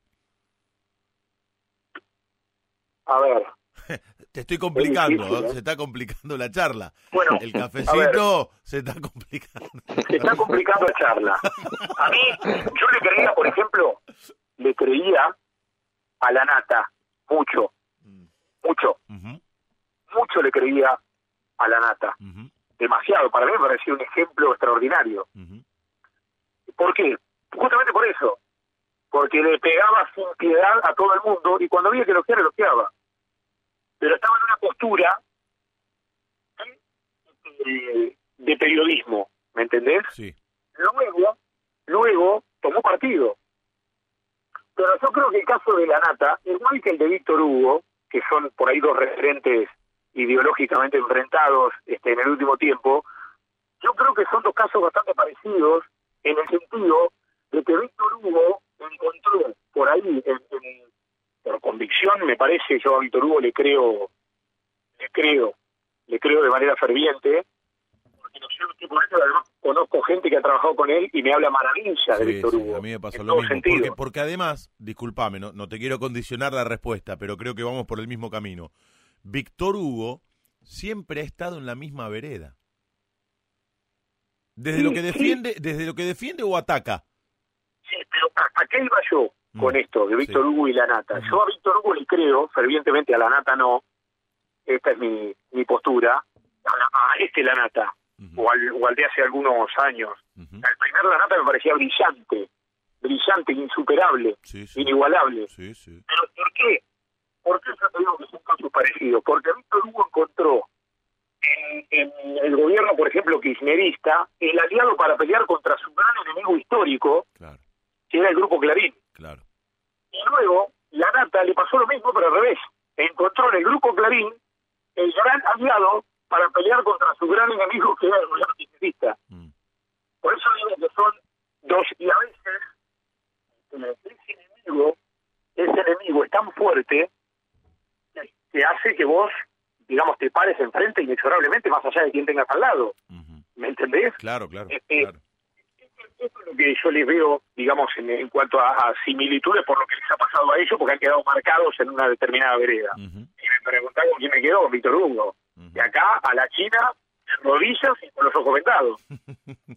eh, olvídate, eso es, así desde ya. Pero pero bueno, después, a mí me gusta Novarecio, este, me gusta, que está en esta radio, es un que me gusta, me parece un tipo equilibrado, me parece un tipo preparado, me parece un tipo respetuoso, eh, me parece un tipo muy equilibrado, es un periodista que me gusta, me gusta el estilo, me gusta la manera ágil de hablar, este, y no, no presentarse como un filósofo de, de hace dos siglos. Este, no sé, podríamos dar algunos nombres, pero este, a mí hay, por ahí andan mis, mis preferidos en otro ámbito que no sea el deporte, ¿no? Bueno, llegó el momento. A ver, el momento en el cual Germán Sosa va a armar el mejor equipo de todos los tiempos para transmitir fútbol por radio. El relator, su comentarista, dos campos de juego, dos periodistas de campo de juego, un informativista y un locutor comercial. ¿Hasan laburado o no con vos? Los que elijas, porque los escuchabas de pibe o porque sí, laburaron con vos, o por el motivo que fuere. Sí, bueno, yo voy a elegir a Víctor Hugo como relator, no soy muy original en esto. El único que no eligió, mira que por acá pasaron Luis Ventura, Fantino, eh, Apo, Miguel Simón, tantos colegas, eh, Gustavo López, Toti Pazman, el Gordo Palacios, eh, Walter Nelson, periodistas de otros ámbitos, Eduardo Aliberti, todos eligieron a Víctor Hugo, menos uno. Miguel Ángel de Rensis, que eligió a Gillo Arangio. Bueno, está bien. No, está perfecto. Va a tirar Deina y ataja Filiol. Va a tirar Deina y ataja Filiol. Qué relato. Ahí está Deina, aquí está Filiol. Atajó Filiol. Atajó Filiol. Qué grande Gillo. Qué eh. grande Gillo Arangio. Lo que pasa, que, lo que, pasa es que a los relatores de esa época, Germán, a ver si coincidís conmigo, les tocó bailar con la más fea porque había grandes relatores. Yo de pibe escuchaba a Gillo Arangio, a mm, Carlos Parnizari, al propio Miguel Ángel de Rensis, pero ellos tenían que bailar con la más fea, porque los que acaparaban casi toda la audiencia eran Víctor Hugo Morales y el gordo José María Muñoz. Sí, pero hubo, hubo otro Pancho Caldiero, uh, este, bueno, Lito Costafebre que todavía claro sigue tan vigente como siempre. Es decir, hubo, hubo un montón del, bueno, Bernardino Vega. El, Turco Hueve, Juan Carlos Morales. Osvaldo, Juan Carlos, Walter Saavedra. Bueno, Walter una, Una cantidad de relatores impresionantes que, que a mí me hace pensar que estamos involucionando, Gentili, en el terreno de los relatores. Pero bueno. ¿En serio? nosotros la peleamos. ¿En serio? ¿En serio pensás eso? Yo creo que hay hay menos preparación hoy en día, me, da la sensación. ¿eh? Pero, pero ¿lo hablas particularmente en el plano del relato o, lo ves en el periodismo en general, que hay menos preparación? yo lo veo, yo lo veo en el, en el, en el hoy, yo lo, lo que me parece a mí es que hoy hay más cantidad de buenos que antes, pero no sé si llegamos nosotros a alcanzar el nivel que alcanzaron algunos de esos tipos, como Víctor Hugo, por ejemplo, no, al tema. O sea, yo creo que en cantidad, en cantidad, hoy hay más, hay una mayor cantidad de actores y lo que hay en el interior de la Argentina. Por ahí no están en Buenos Aires, pero son un fenómeno. Un fenómeno. Mm. He escuchado algunos, conozco otros. Este, son muy buenos. Sí, muy buenos. Muy buenos en Córdoba, en Santa Fe. Este, hay muy buenos en todo el lado de Mendoza. Hay muy buenos relatores en todas partes. Hay una en cantidad, hay muchos más buenos relatores que antes esto es lógico porque también hay más medios. Mm. Pero en calidad, yo creo que el nivel de Víctor Hugo, ¿cómo hace para superarlo? Pero Víctor Hugo es como Maradona en el fútbol, ¿o no? Y bueno, y bueno ya está. Ahí está la vara más alta. Mm. mm. Este, este es el tema. Está bien, pero yo te, te lo cambio. Por ejemplo, un maestro que fue precursor en el relato deportivo como Fioravanti Hoy, para mí, con todo respeto, yo lo admiro mucho, tengo audios de los relatos de Fioravanti. Para mí hoy no podría relatar. Pero es un, es un error poner a un tipo que relataba en determinado año en la actualidad, mm. porque cada cosa se juzga en su contexto. Mm. Eh, a mí me parece que cada, cada, cada relator se debe juzgar en su contexto. Esto es lo mismo que poner a un hombre de las cavernas este, hoy en, en Puerto Madero. Mm. Claro, no se puede mirar el ayer con los ojos de hoy. Y no, no, miralo con los ojos de ayer. Está bien. lo mirás con los ojos de ayer, sí. Es una buena reflexión. Yo lo decía por el ritmo, por los tonos, pero es muy bueno lo que decís. Y además, todo lo que hoy sucede en el relato tiene que ver con una cadena que eslabón tras, tras eslabón fue generándose hasta hoy. Es decir, que lo que hoy es el relato, un poco tiene que ver Fioravanti, mm. porque hubo que atravesar esa época de Fioravanti en el relato para que después venga otro y le dé una vuelta de tuerca a lo de Fioravanti y aparezcan tipos como Muñoz y después venga Víctor Hugo y otra vuelta de tuerca.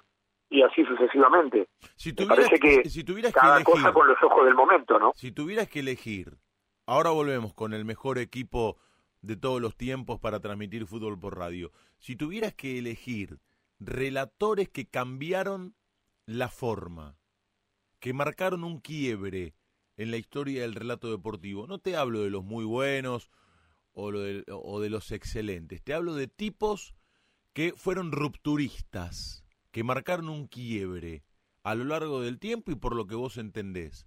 ¿A quiénes elegís? ¿Quiénes fueron ah, esos relatores para vos? Yo no, yo no escuché tanto, salvo grabaciones, ¿no? De viejos relatores.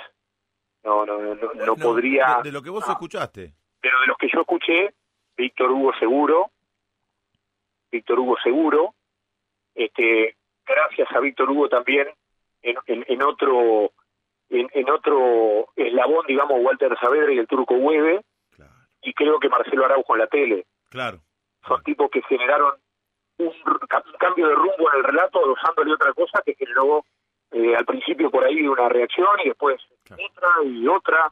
Este, decir culo en televisión, que lleva Araujo, y después, ah, culo, qué barbaridad, y después, fue una cosa este, corriente, es decir, eh, eh, creo que eh, para mí, si tengo que nombrar este, mojones en la ruta, digamos, y Víctor Hugo y Marcelo Araujo me parece que fueron los dos que eh, le dieron una vuelta importante mm. de tuerca a este laburo. Y después creo que Walter y Osvaldo también, ¿eh? Con, con su literatura, con su capacidad para, para la poesía y para contar. Son, son otros estilos. Digamos, hay algunos estilos, por a Mariano, en la actualidad Mariano Bloque, pelota de fútbol, fútbol puro. Claro. O sea, después hay otros que les gusta más el cuento, de otra manera. Este, y bueno, cada uno con su estilo, el lugar para todos. Claro, claro. ¿No sabes qué linda charla, Germán, como esta que estamos manteniendo, que tuvimos con el turco Hueve? Poquito tiempo antes de que partiera. Qué lindo cafecito con colegas. Estuvo como hasta las dos y pico. ¿Te acordás, Gustavo? Charlando con nosotros y hablando de sus vivencias, su recorrido, qué tipo tan franco, más allá de esto que marcabas del talento, la capacidad, la sabiduría, porque era un tipo sabio y sencillo a la vez. Humildad total. Sabio y sencillo a la vez. Vamos a lo nuestro. Volvamos. Retomemos, porque si no me voy, me voy y me tienen que traer entre 20. Mejor equipo de radio para transmitir fútbol. Empecemos. Víctor Hugo dijiste, ya empezamos. En realidad dijiste Víctor Hugo. Bueno, sigamos. Sigamos por donde quieras, por el comentarista, por el informativista, el locutor. Vamos a, vamos a con, el, con, con, el comentarista. Yo lo pondría mm. Altano Facini. Oh, uh, bueno, esa dupla, hizo época. Este, porque yo crecí con eso, ¿me entendés? No estoy, casi ni estoy contemplando mi etapa profesional, estoy contemplando mi etapa...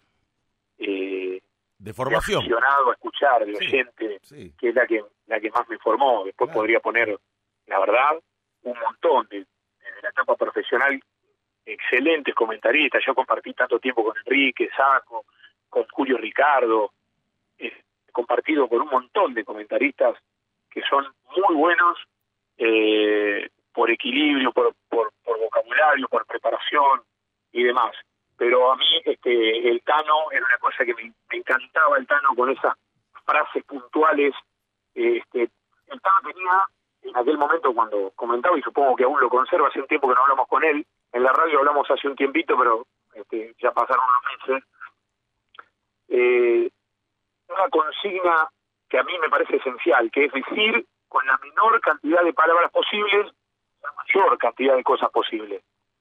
Eh, y, y el Tano tenía eso, que la capacidad para resumir de manera admirable, así que lo voy a poner a él. El locutor, Cacho Fontana, con quien sí tuve la suerte de trabajar, aunque en una etapa por ahí más final de su carrera, pero crack total. Nos vamos, Cacho, nos vamos con recero, decía Cacho en el cierre de, las transmisiones de Rivadavia, eh, que este, espectacular. Bueno, eh, a Cacho lo pongo locutor, en estudios centrales voy a poner a un tipo que yo quiero mucho, que es un enfermo de la información, que no hay nadie que viva la información como él, que es Hernán Ramazzotti. Qué grande. Eh, más allá de que él tuvo otros maestros, ya vio, no sé, Lujambio, Ayala, Roberto Rinaldi, ya vio estudios centrales de todos los colores. Raúl, Raúl Fernández. Raúl Fernández, Raúl, crack. crack total, Raúl, por favor. Y bueno, los nuevos que hay ahora, que hay muchos chicos muy buenos también. Pero, pero eh, si apuntamos a los que han tenido ya un... Es injusto comparar los de antes, que ya terminaron. Mm, mm. De hoy que no tienen ni la mitad del recorrido. Están haciendo su camino. Exactamente. Como Fernando García, que lo tenemos acá, que lo conoces muy bien. Crack también. Fernando es un fenomenal, fenómeno, pero un fenomenal estudio central que justamente se escribió al lado de Ramazón. Exactamente. Tiene hasta la misma frase, ¿sabes? Exactamente. Así que por eso lo pongo a Hernán y te voy a agregar a Ernesto Sexy de vestuarista. Qué bien. Vos sabés que son varios. ¿Cómo me reconforta eso? Que tantos amigos lo elijan a, a Ernesto por aquella crónica final de un vestuario. Ah, impresionante. Con Víctor Hugo, en las transmisiones de Víctor Hugo. ¿Y qué otro? ¿Y qué otro para acompañar ahí abajo, Ernesto? Y lo voy a poner al Chavo Fuchs. También muy elegido, che. ¿Sabes por qué? Porque yo me acuerdo todavía que eso de, este Chavo fue el que empezó a, a meter aquello del apellido, cuando daba las formaciones en el vestuario, a meterle este, eh, 11, Alejandro Esteban Barberón, de Lobería, provincia de Buenos Aires, con ese bozarrón de chavo, ¿viste? Y uno escuchaba la formación y el pueblo donde venía el jugador y ese detalle este, fue un sello también, una marca, ¿eh? Así que lo voy a poner al chavo con Chechi ahí abajo en los vestuarios. Qué equipazo, qué equipazo. Bueno, y esta es la última. ¿Qué libro estás leyendo? ¿O cuál fue el último que leíste? Mirá, estoy leyendo libros, estoy buscando, no estoy, no estoy leyendo libros nuevos Estoy leyendo, bueno, ahora sí estoy leyendo un libro nuevo, uno de ellos, eh, que es eh, 25 años de handball argentino, que es de mi amigo Hernán de Lorenzi, que lo acaba de sacar, me lo mandó, y lo estoy leyendo, que, contando historias del handball y este, cuestiones que son realmente, en algunos casos, historias personales y emocionantes. Estoy con ese libro ahora, ¿no? 500 páginas casi, hace un rato lo empecé, en realidad lo empecé de ayer o antes de ayer, no me acuerdo que leí ciento y pico de páginas y ahora lo estaba lo estaba por agarrar otra vez. eh, porque hoy tuve partidos en ESPN y en la radio y bueno, y ahora estamos charlando nosotros, así que mañana por ahí le, lo, vuelvo a tomar. Y el otro que leí, porque se me dio por buscar libros viejos, sobre todo novelas, a mí me gusta mucho el suspenso, y terminé ayer un libro que se llama La fotografía de la muerte, de James Marshall Chase. Eh, es un escritor de suspenso, eh, muy interesante el libro, a mí me gusta, insisto, mucho el suspenso, por eso me atrapan especialmente esos escritores. Y te digo, por arriba, en, para que, porque es lo que dice la contratapa del libro, no les voy a spoilear absolutamente nada, pero el, se llama La fotografía de la muerte porque un fotógrafo que ganó el Pulitzer y que de pronto por el alcohol cayó en decadencia, empezó a trabajar de manera freelance, digamos, y de pronto está en, un trabajo, está haciendo la persecución de, una modelo muy famosa, muy importante, eh, y bueno, y en un momento le hace el seguimiento y ve que la modelo agarra el auto y empieza a ganar una ruta y la persigue, y de pronto llega a una casa metida en un lugar recóndito y de pronto él este, desde un paredón advierte que es lo que está pasando adentro, es una casa grande con un gran balcón y de pronto aparece ella trasladando una, una silla de ruedas con un, con un personaje, digamos en la silla de ruedas que es un anciano, y él con el, con el objetivo, digamos, toma las primeras imágenes y bueno, y, y ahí te voy a contar más porque ese personaje es un jerarca nazi que está perdido y que evidentemente es familiar de esa famosísima modelo. Entonces así como empieza la historia a desenvolverse. Un libro atrapante por todas partes que lo recomiendo, pero es un libro viejo, no sé si es fácil de conseguir. Es una manía que a mí me agarró en este tiempo. Este, y qué sé yo, veremos. Germán, te agradezco buena predisposición por esta charla.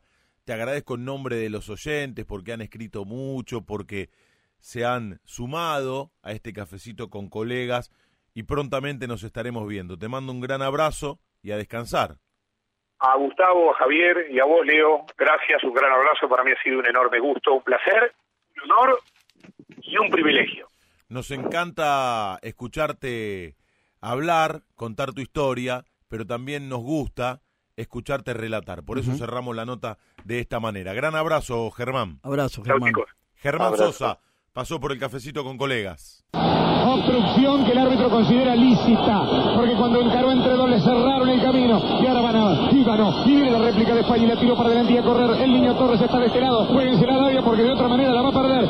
Navas va, trabado fue el genio de Iniesta, metió un taco bárbaro al medio, desató el nudo de la jugada. Holanda defiende para el niño, el niño tiro para Iniesta, marca Van der Bar, le queda Fábrica, le va a pegar tiro para Iniesta, está habilitado, gol de España, sí, tiro gol.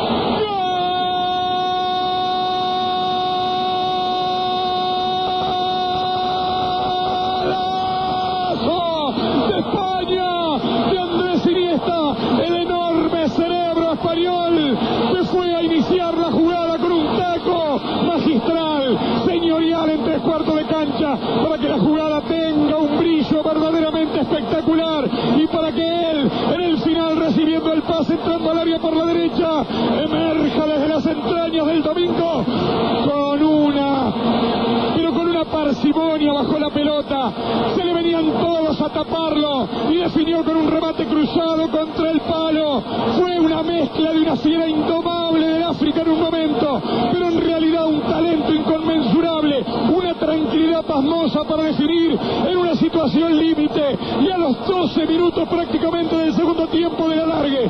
España se lleva el título del mundo. España 1, Holanda nada.